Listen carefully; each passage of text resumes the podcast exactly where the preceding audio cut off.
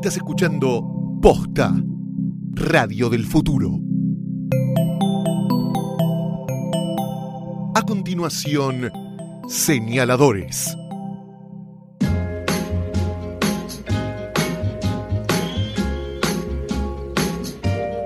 Bienvenidos a todos ustedes al capítulo número uno de Señaladores. Mi nombre es Nicolás Artusi. Mira quién tengo acá enfrente. Mi nombre es Eugenia Sicabo y estamos de estreno, Nico. Oh, a la bella e incomparable Eugenia Sicabo, Las diría yo. cosas que me decís al aire. Bueno, nos pasó hace unos días presentar este podcast, que más que podcast yo te propongo ya desde ahora que le digamos club de lectura para escuchar. Es un club de lectura para escuchar. Porque me parece más ambicioso todavía que podcast. Y porque además ya tenemos una comunidad lectora y fiel antes de empezar, así que hay que aprovecharla. Exacto, que también se puede sumar a Facebook. Es la primera de todas las experiencias de posta.fm que tiene más ambiciones de comunidad extra podcastera, porque también podemos en el futuro armar clubes de lectura en vivo, con gente en bares, por ejemplo en la confitería Las Violetas. Salir a las juntar. provincias. Claro, a sociedad de fomento, club de barrio, Sin con duda. las viejas de pelo violeta, a leer. Es muy de vieja de pelo violeta, el club de lectura. Pero este es un club de lectura para escuchar con la bella e incomparable Eugenia Sicabo, decía recién, el,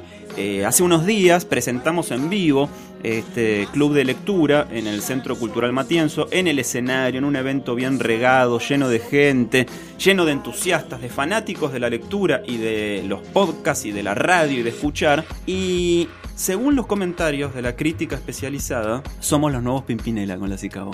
Tenemos un contrapunto interesante que vamos a seguir explotando porque tenemos mucha empatía, pero muchas opiniones en contrario.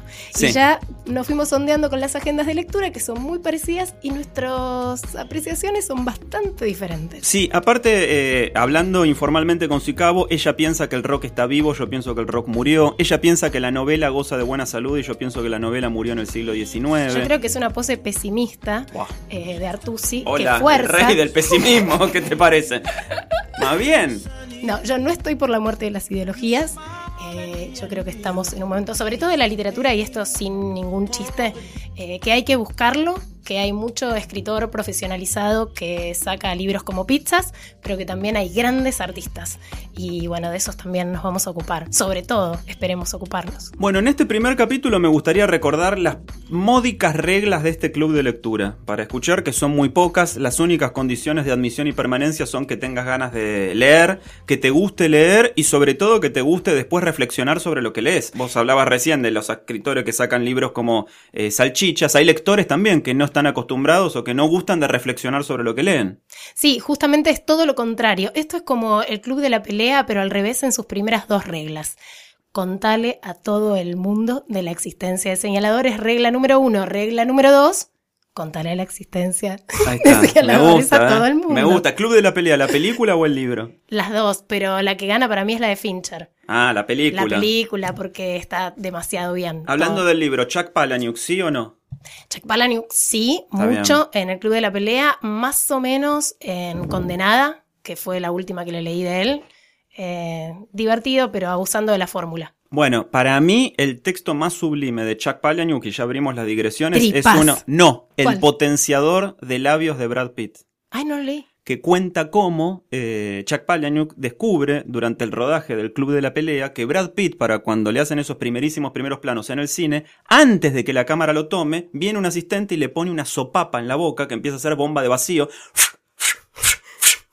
Para que la boca se le hinche y esos famosos labios de Brad Pitt en realidad responden a un objeto mecánico, una bomba de vacío que le aplican sobre la boca, que es directamente una sopapa que le ponen en la trompa. Y Chuck Palahniuk, eh, violando todas las reglas de confidencialidad que le ponen los estudios Fox cuando él eh, visita el set de la película, devela el secreto. Pero vos decís que si nos ponemos a hacer lo mismo, somos Brangelina, porque ella también tiene como un labión. Eh, para eso tenés que bajar 60 kilos. Para ser Brangelina. Bueno, hablando de las reglas de este club, todos los episodios vamos a hablar de un libro.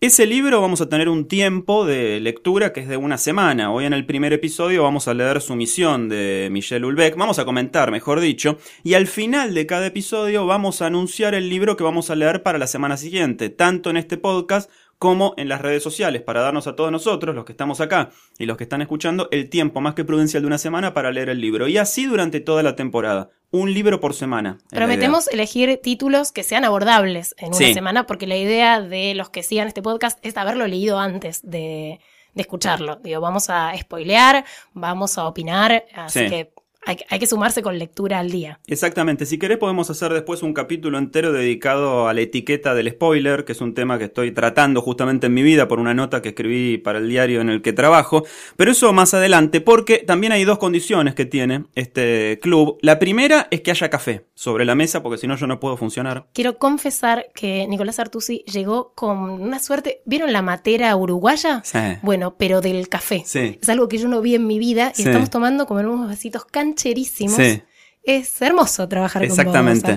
Los vasitos cancherísimos son de los amigos de Gato, la My Cup de Gato, que es muy impresionante. Es el vaso que yo llevo en el auto, que yo llevo abajo del, del hombro, como de, del- de la, de la axila, mejor dicho, no Como del el hombro. termo, como el termo Claro, del mate. Como el termo de los uruguayos, yo llevo la My Cup de Gato. Y cualquiera que me haya visitado alguna vez en la radio, donde trabajo o en alguna transmisión, habrá visto que es verdad, que es mi vaso de cabecera. Así que gracias a los amigos de, de Gato, que son eh, capos, capos, capos, y que además y que además hoy nos han obsequiado en esta primera emisión de señaladores la cajita musical. No, es No, tremendo. no, la cajita musical que recrea el paisaje de una ciudad arquetípica y fíjate a vos, mi querida Sicabo, además, la singularidad de que hoy sea París, justamente. Hoy es París, vamos a hablar de su misión de Michel Houellebecq, cuya tapa tiene una foto de la Torre Eiffel y esta cajita de música recrea exactamente la tapa de ese libro. Es impresionante. Es como una cajita que tendrá 15 por 15, donde está la Torre Eiffel de madera de paraíso en el medio y alrededor, circulando con un sistema de imanes, una avioneta antigua. Eh, le quiero pedir a los asistentes, eh, mándame un, pas- eh, un pasante, por favor. Eh, ¿Me activas la cajita de música, por favor? Porque quiero que veas, aparte que tiene sonido para acompañar la lectura. Mientras tanto, gira y gira este aeroplano de Sí. madera, que es como una mezcla del principito, ese eh, Saint-Exupéry, dando vueltas en torno a la Torre Eiffel. Es conmovedora. Yo tengo, de verdad, en la mesita de luz al lado de mi cama, la de Nueva York. Porque se sabe, alguna vez dije que cuando me duermo me acuesto pensando que me voy a levantar en Nueva York. Sueño con Nueva York y me puse al lado una que tiene el Empire State y un taxi amarillo que gira.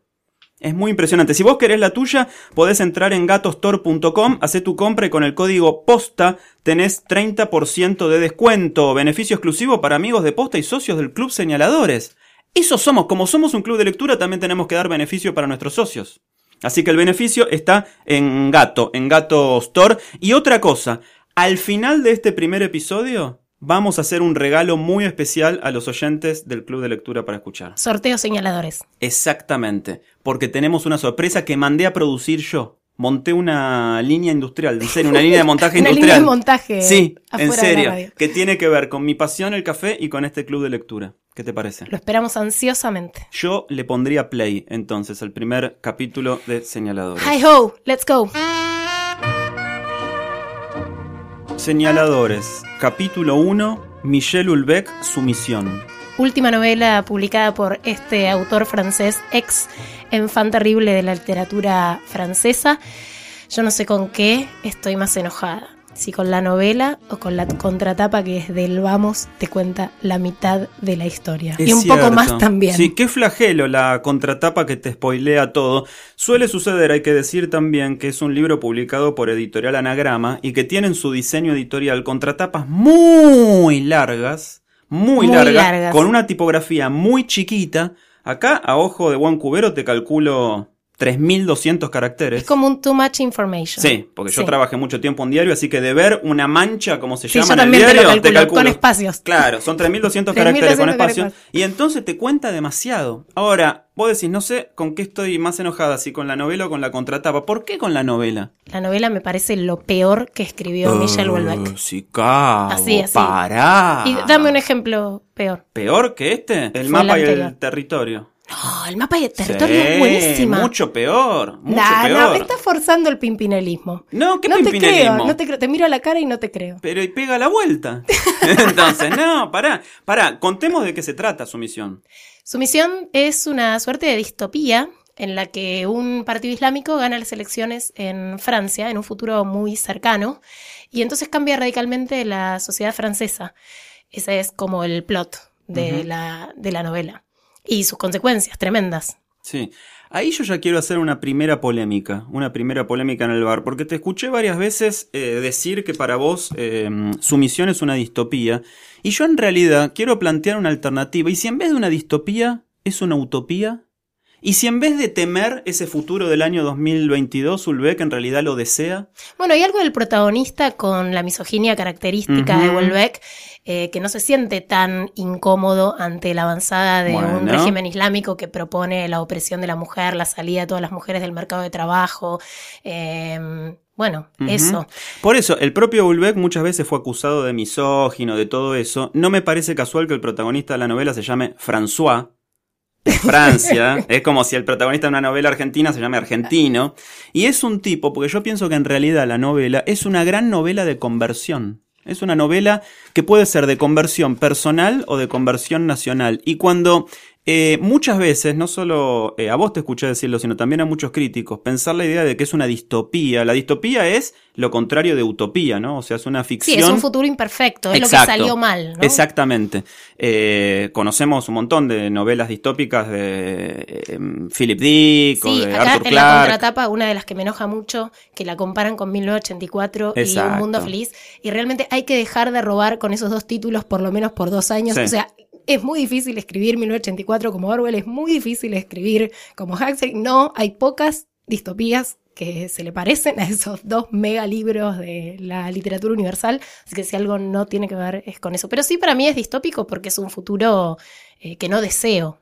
Claro, pero desde el punto de vista del autor de Bulbeck, yo me pregunto si también se puede decir que es un futuro que no desea, o si es un futuro que en el fondo sí desea. O sea, tomando de, tomando de partida el punto de vista de, de Ulbeck, ¿será una utopía en vez, o sea, un futuro venturoso? Porque, aparte, el libro transcurre en el año 2022. La diferencia con las eh, citas de la contratapa era que cuando escribieron esos libros los autores, estaban muchísimos años por detrás de los futuros que imaginaban. Sí, 1984 se escribió en 1948 y por eso la alternancia de las dos cifras del final. Exacto. Acá escribe el año pasado, en el 2014, Ulbeck, una, eh, en el 2015, perdón, escribe una novela que transcurre en el 2022.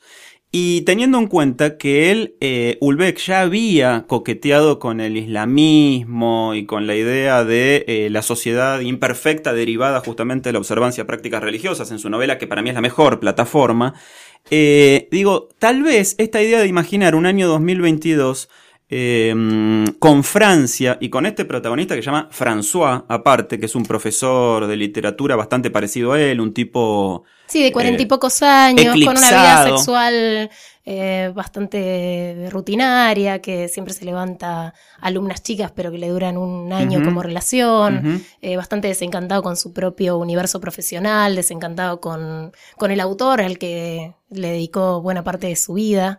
Eh, que bueno, es, es, otra de las cosas de las que me parece que abusa enormemente la novela, todo ese universo académico que deja muy afuera a la mayoría de los lectores.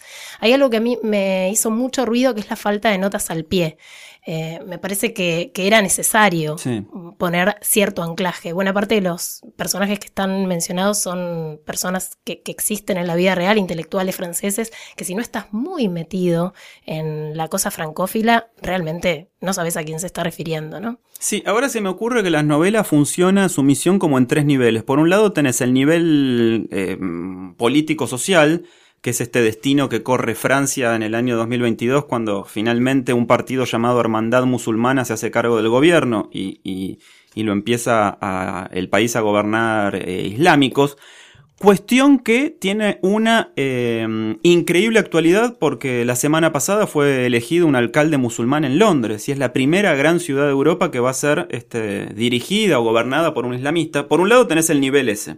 Por otro lado tenés la novela personal la de este profesor, eh, ya en el declive. Es como una novela del Inui, ¿viste? Esas novelas de la decadencia masculina, 44 años, pero como vos decías, eh, desprovisto de deseo sexual o por lo menos de, Sí, incluso con fantasías suicidas. Exacto, que es lo más parecido a Ulbeck que hay. Y por otro lado tenés como la subtrama, que es como metaliteratura, del autor que investiga este tipo, François, y que lo obsesiona. Sí, que se llama Huisman. Huisman, que, que no lo conocemos nosotros, yo nunca, nunca lo había leído por lo que cuenta, eh, no me interesa conocerlo. Yo fui, googleé, hice las cosas bien. Me gustaría leer una novela sin tener que recurrir a Wikipedia. Sí. Hay un momento en donde el propio protagonista mm, tiene una frase en donde justifica el hecho de que no haya notas al pie por otra cosa, por, por esta parte de lo metaliterario de este otro autor, y yo no, la verdad es que celebro cada vez que me explican, porque de vuelta, mucha cosa te deja fuera y se lleva muy- una buena parte Sí. de la novela. Pero eh, volviendo al principio, yo vos decías que estabas enojada con la novela. Yo no me puedo enojar, es más, la disfruté muchísimo la novela. Primero porque disfruto mucho de los cínicos, segundo porque soy un gran pesimista.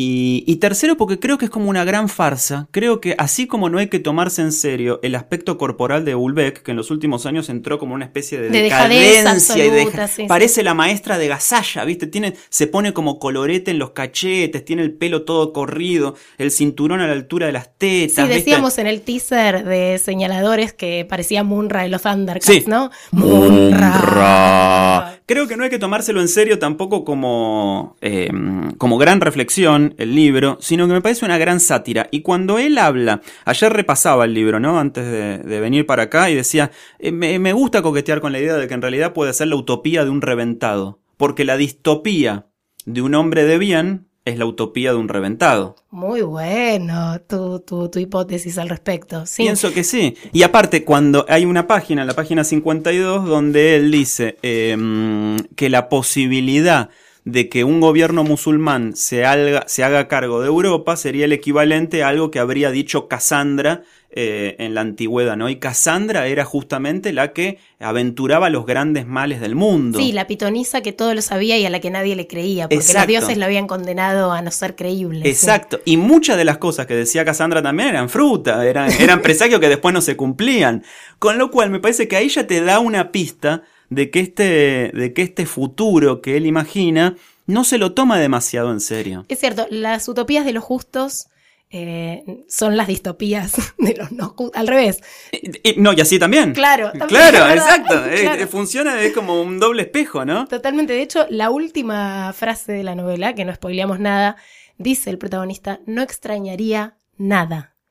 Es eso, ¿no? Es estoy a favor de que esta sociedad mute en esta dirección, en donde puedo tener tres esposas, en donde además me las consiguen, en donde Sí. ni siquiera tengo que poner en juego ningún aspecto de la seducción para, para tener súbditas. No se llama sumisión porque hay algo muy tranquilizador eh, para todos los que alguna vez profesaron alguna religión o la profesan, en creer, ¿no?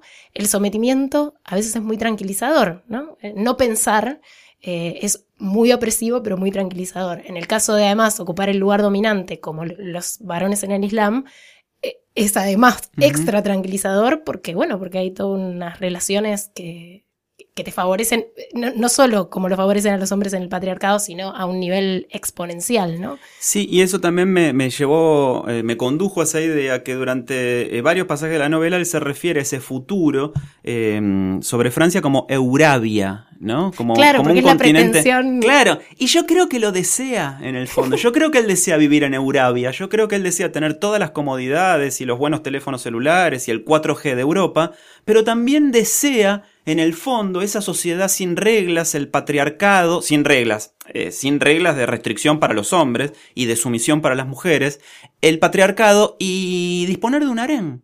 Porque si hay algo también que ha demostrado eh, Ulbeck en, en todas sus novelas, desde las partículas elementales, su ampliación del campo de batalla plataforma, es que siempre está caliente. Siempre está caliente, en plataforma donde más se evidencia eso, pero en esta también, porque como vos decías al principio, se enamora de la, no se enamora, se engancha a las alumnas, pero son como eh, relaciones fugaces que tiene, casi como, como la comida rápida que los franceses eh, deploran, Sí, cada relación además es el objeto transicional para la próxima relación y así, Exacto. o sea, no, no tiene vínculos afectivos eh, sólidos de ningún tipo, porque tampoco con sus padres. Hay algo que también me parece súper desaprovechado, se mueren los padres, la madre y el padre del protagonista en, en dos momentos de la novela, y no se para, no se detiene ni un instante en esas muertes, que decís, ¿para qué? O sea, no, no, le suma al personaje, no es verosímil. Eh, hay toda una parte que también me molestó mucho de la novela, que es su inverosimilitud. Por ejemplo, hay un momento en donde a él le anuncian algo de la universidad, no lo pueden encontrar, en un momento donde hay mail, eh, donde le dicen, no, no te pudimos eh, notificar de tal cosa porque no había manera de dar con vos cuando existen los celulares, existen los correos electrónicos. Me parece que hay saltos ahí Em, de la trama que no, que no son consistentes con la época en la que transcurre. El tipo se la pasa recibiendo correos en papel. En Francia eh, del 2022. Sí, Vamos, y, por otro no, y por otro lado tiene una adicción a YouPorn y se la pasa mirando porno eh, por internet en la computadora como una especie de sucedáneo del amor corporal, ¿no? Porque es un tipo que evidentemente no puede vincularse de una manera romántica o amorosa con sus conquistas y cuando no puede concretar o satisfacer el deseo en el plano de lo físico, está desconectado del mundo, pero no porque no tenga acceso a Internet, sino porque el acceso a Internet que tiene lo usa para mirar porno de manera compulsiva lo cual también me parece que es un contrapunto interesante, una, mm, eh, una oposición a la idea de califato o de estado hiperreligioso frente a la Francia secular, ¿no? A mí este, me parece que es interesante como gran sátira, creo que sería un gran error tomárselo en serio, el libro como se hizo en todo el mundo, bueno, debe haber ayudado a eso el hecho de que el libro se publicó en Francia justo el día de los atentados a la revista Charlie Hebdo. ¿Creemos que sea justo el día? ¿Qué sé yo? Puede ser un genio del marketing. Una operación de marketing muy berreta, exactamente. Puede ser, eh, también este, él quiso ponerse en el papel de una especie de Salman Rushdie del siglo XXI, como eh, quiso hacer creer, o tal vez tienen motivos para decirlo, que se lanzó una especie de fatwa contra él y que era un personaje buscado al que pedían la cabeza, pero en realidad, insisto con la idea que desde el punto de vista de un hombre tan misógino y tan eh, miserable como es su protagonista, François, la idea de un califato se hace más deseable que horrorosa. Igual vos no anticipaste el desenlace más o menos a la mitad del libro, porque este profesor se va encontrando, la Universidad de la Sorbona cierra momentáneamente sus puertas y le dice a todos sus su personal que puede retirarse con la jubilación. Le dan el retiro voluntario. Le dan el retiro voluntario, pero con una muy buena jubilación. Y a los que deciden quedarse en una universidad que deja de ser laica y pasa a ser islámica, le ofrecen la conversión al Islam y además un sueldo tres veces mayor, que es 10.000 euros por mes. Además de que dejan de ser profesoras todas las mujeres. También ahí hay una inconsistencia en la trama, porque en un momento dice que todas las mujeres salen del mercado de trabajo, pero que cuando él vuelve a esa universidad dice no reconocer a las secretarias anteriores porque ahora llevan velo. Entonces, ¿qué? ¿Las mujeres trabajan o no trabajan? Michelle, ¿trabajan con velo? Eh, cositas así de, pequeñas molestas, molestias.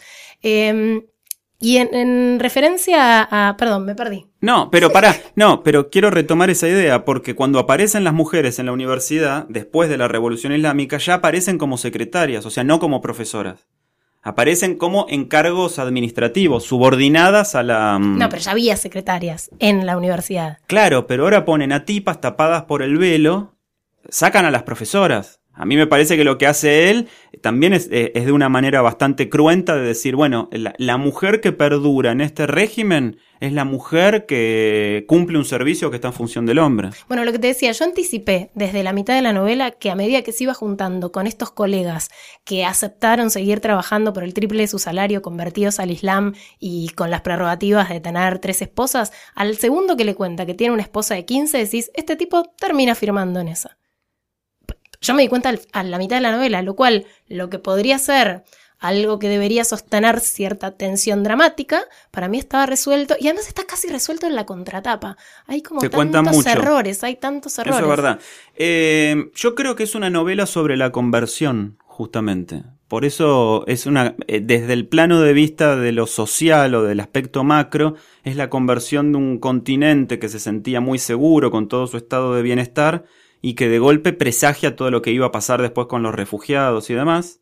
Y desde lo íntimo o desde lo personal es la conversión de un ateo, o sea, un cínico, a un creyente. Pero es un creyente cínico.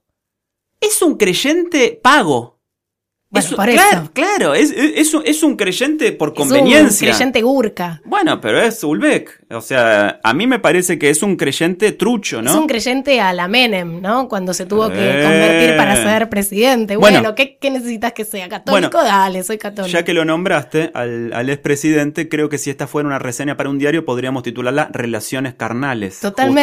Justamente, porque es la que él tiene. Pero vos sabés que estuve leyendo eh, la reseña que hizo Karo Nausgaard, el escritor noruego para el New York Times, al que le dieron la tarea de eh, hacer la crítica de su misión. Y entonces es larguísima la crítica que hace Nausgaard, el autor de Mi lucha, de la saga de libros Mi lucha, donde empieza confesando que no había leído antes a Ulbeck, que no leyó al autor este a, a que no tiene idea de nada, qué sé yo, pero él eh, termina diciendo, eh, Nausgaard, que si bien tenía un montón como de prejuicios y de supuestos y de rechazos ante la novela, se terminó eh, conmoviendo de alguna manera ante el sentido eminentemente religioso que tiene en cuanto a la conversión íntima, porque dice Nausgaard en el New York Times hablando de su misión. ¿Qué significa o qué sentido tiene ser humano si no tenés fe? Y a mí me parece que Nausgaard, que no había leído nunca a Ulbeck, y que lo confiesa al principio de su reseña, cae en la trampa de Ulbeck, porque Ulbeck es un tipo sin fe. Y es como vos decís, cuando se convierte, se convierte por conveniencia, no porque crea, porque le van a pagar el triple y porque puede mandonear a las minas con la burca y, y tenerlas de secretaria, y eventualmente fundar su propio harén en los fondos de su departamento parisino. Sí. Bueno, ese es el motivo por el que vos odias la novela y ese es el motivo por el que yo la amo. No, a mí me pareció que, que estaban buenas algunas hipótesis políticas de los vínculos, por ejemplo, entre las extremas izquierdas y las extremas derechas que pueden terminar haciendo coaliciones, de las ambiciones de los gobiernos islámicos de ganar Europa, incluso, incluso algunas hipótesis demográficas que plantea la novela, ¿no? Como quiénes son los que están poblando Europa, cuáles son, eh, de qué religión son los niños que van a poblar la Europa del, futuro y se termina respondiendo que, bueno, que los europeos tienen cada vez menos hijos y que el ateísmo está perdiendo terreno y que, bueno, eh, hay una pa- parte que en donde dice quien controla a los niños controla el futuro. Eh, y tiene que ver mucho también con este mm, planteamiento del adoctrinamiento infantil, ¿no? Es, una, es un error pensar que hay niños musulmanes o niños judíos o niños católicos, porque es una impostura pensar que yo, por ejemplo, tuve una educación católica, que si hubiera nacido en Arabia Saudita hubiera tenido otra educación. Entonces también está esto de, del cuestionamiento del adoctrinamiento infantil que al final hace que seamos o no de alguna religión o no, ¿no? Que es Ujú. una, una de las cosas que me pareció interesante. Igualmente, eh, la novela también es muy mm, previsible eh, en, en bastantes aspectos. Tiene párrafos repletos de descripciones innecesarias, estilo bestseller, que ahí decís, vuelve, estás dejando de querer escribir bonito, estás llenando parrafadas y parrafadas con paisajes, con, con guiños naturalistas, con, con mucha cita de autores que no vienen al caso, que tampoco resultan interesantes. Eh, yo estaba muy tentada de la lectura lateral cada vez que se metía con este autor del cual había hecho su personaje la tesis doctoral. Eh, no me pareció para nada entretenido. Eh, hay, algo, hay algo que narrativamente falla en esta novela, en la atención del lector. Y algo que también me molestó muchísimo es que dedica demasiadas páginas a hablar de la obra de otros autores en plan académico y yo que vengo de las ciencias sociales les juro que hay tesis doctorales que a pesar del tedio del lenguaje académico son más entretenidas que todas esas parrafadas de Welbeck.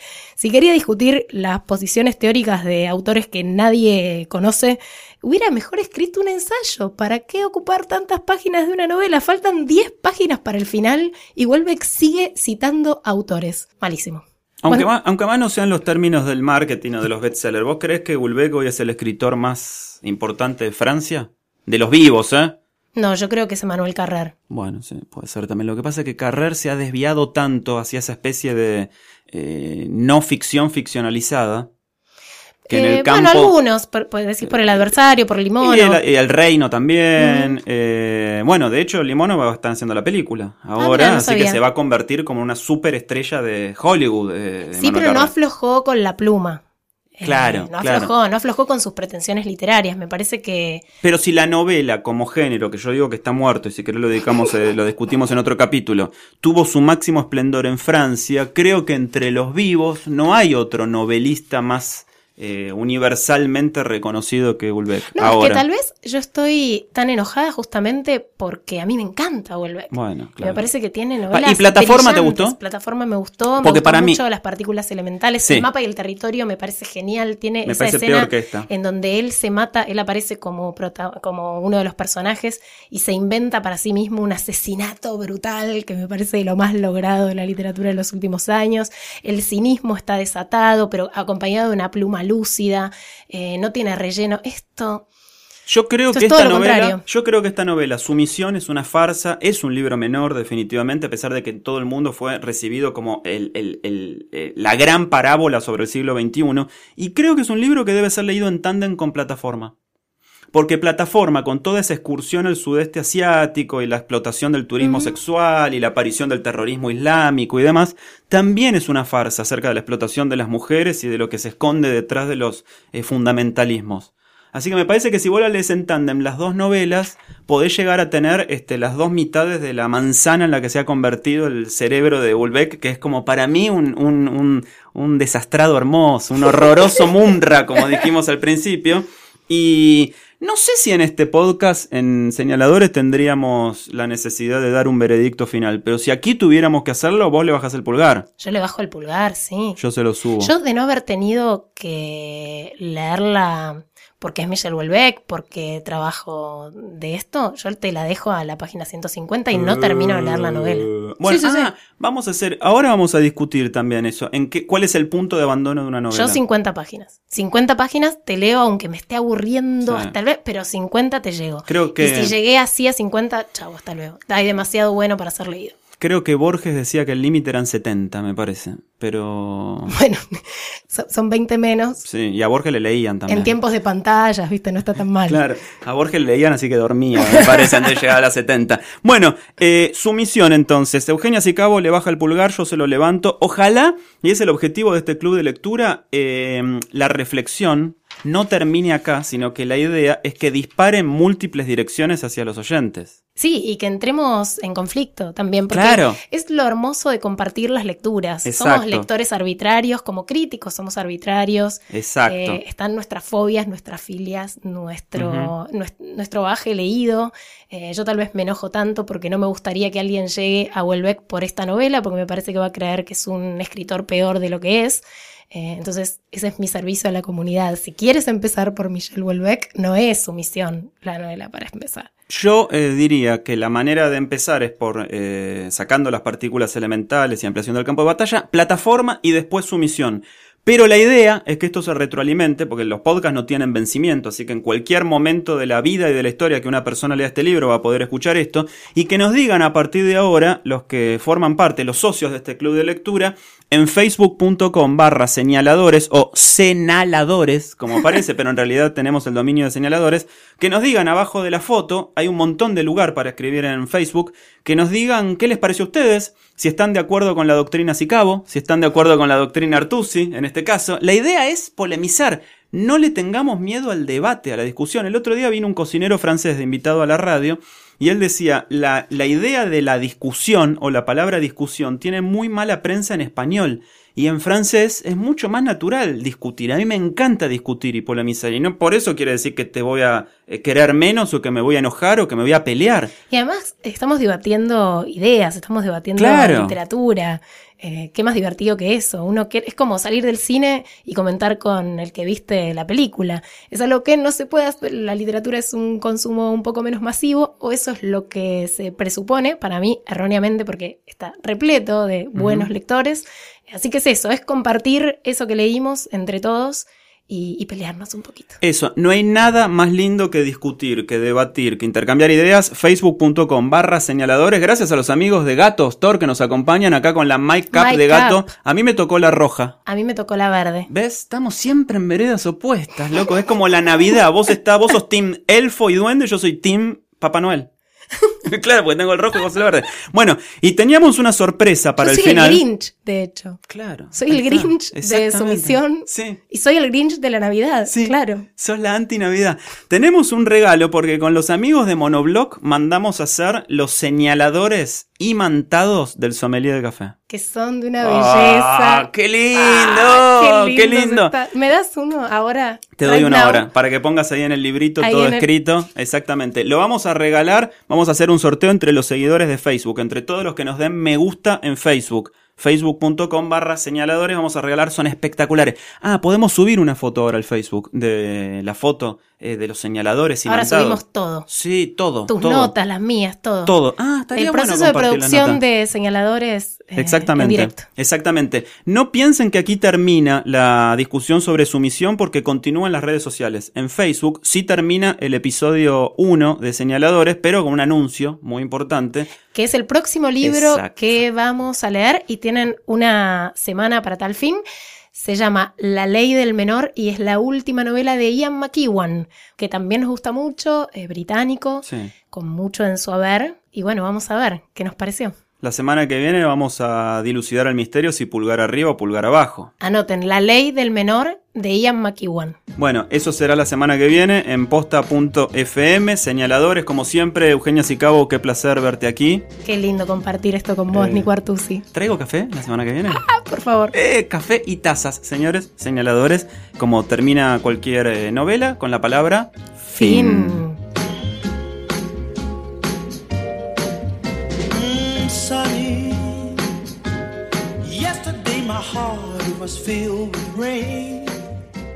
Sunny.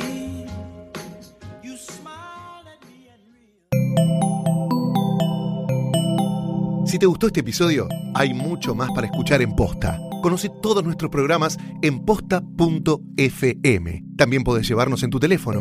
Baja la app de Posta para Android o para iPhone o suscríbete en iTunes a tus series favoritas. Seguí escuchando Posta, Radio del Futuro, cuando quieras y donde quieras. Free stuff is awesome, but free stuff that will spice up your bedroom is even better. Just go to adamandeve.com and select almost any one item for 50% off, and then we'll load on the free stuff. Just enter this very exclusive code, MUSIC, at checkout, and you'll get 10 tantalizing free gifts, including a sexy item for him, a special toy for her, and a third item you'll both enjoy. And for your viewing pleasure, six free spicy movies on DVD. Plus, free shipping! Always sent in discreet packaging. So go to adamandeve.com now. Get 50% off plus 10 free gifts when you enter the exclusive offer code MUSIC. That's M U S I C, because without it, no free stuff. That's music at adamandeve.com.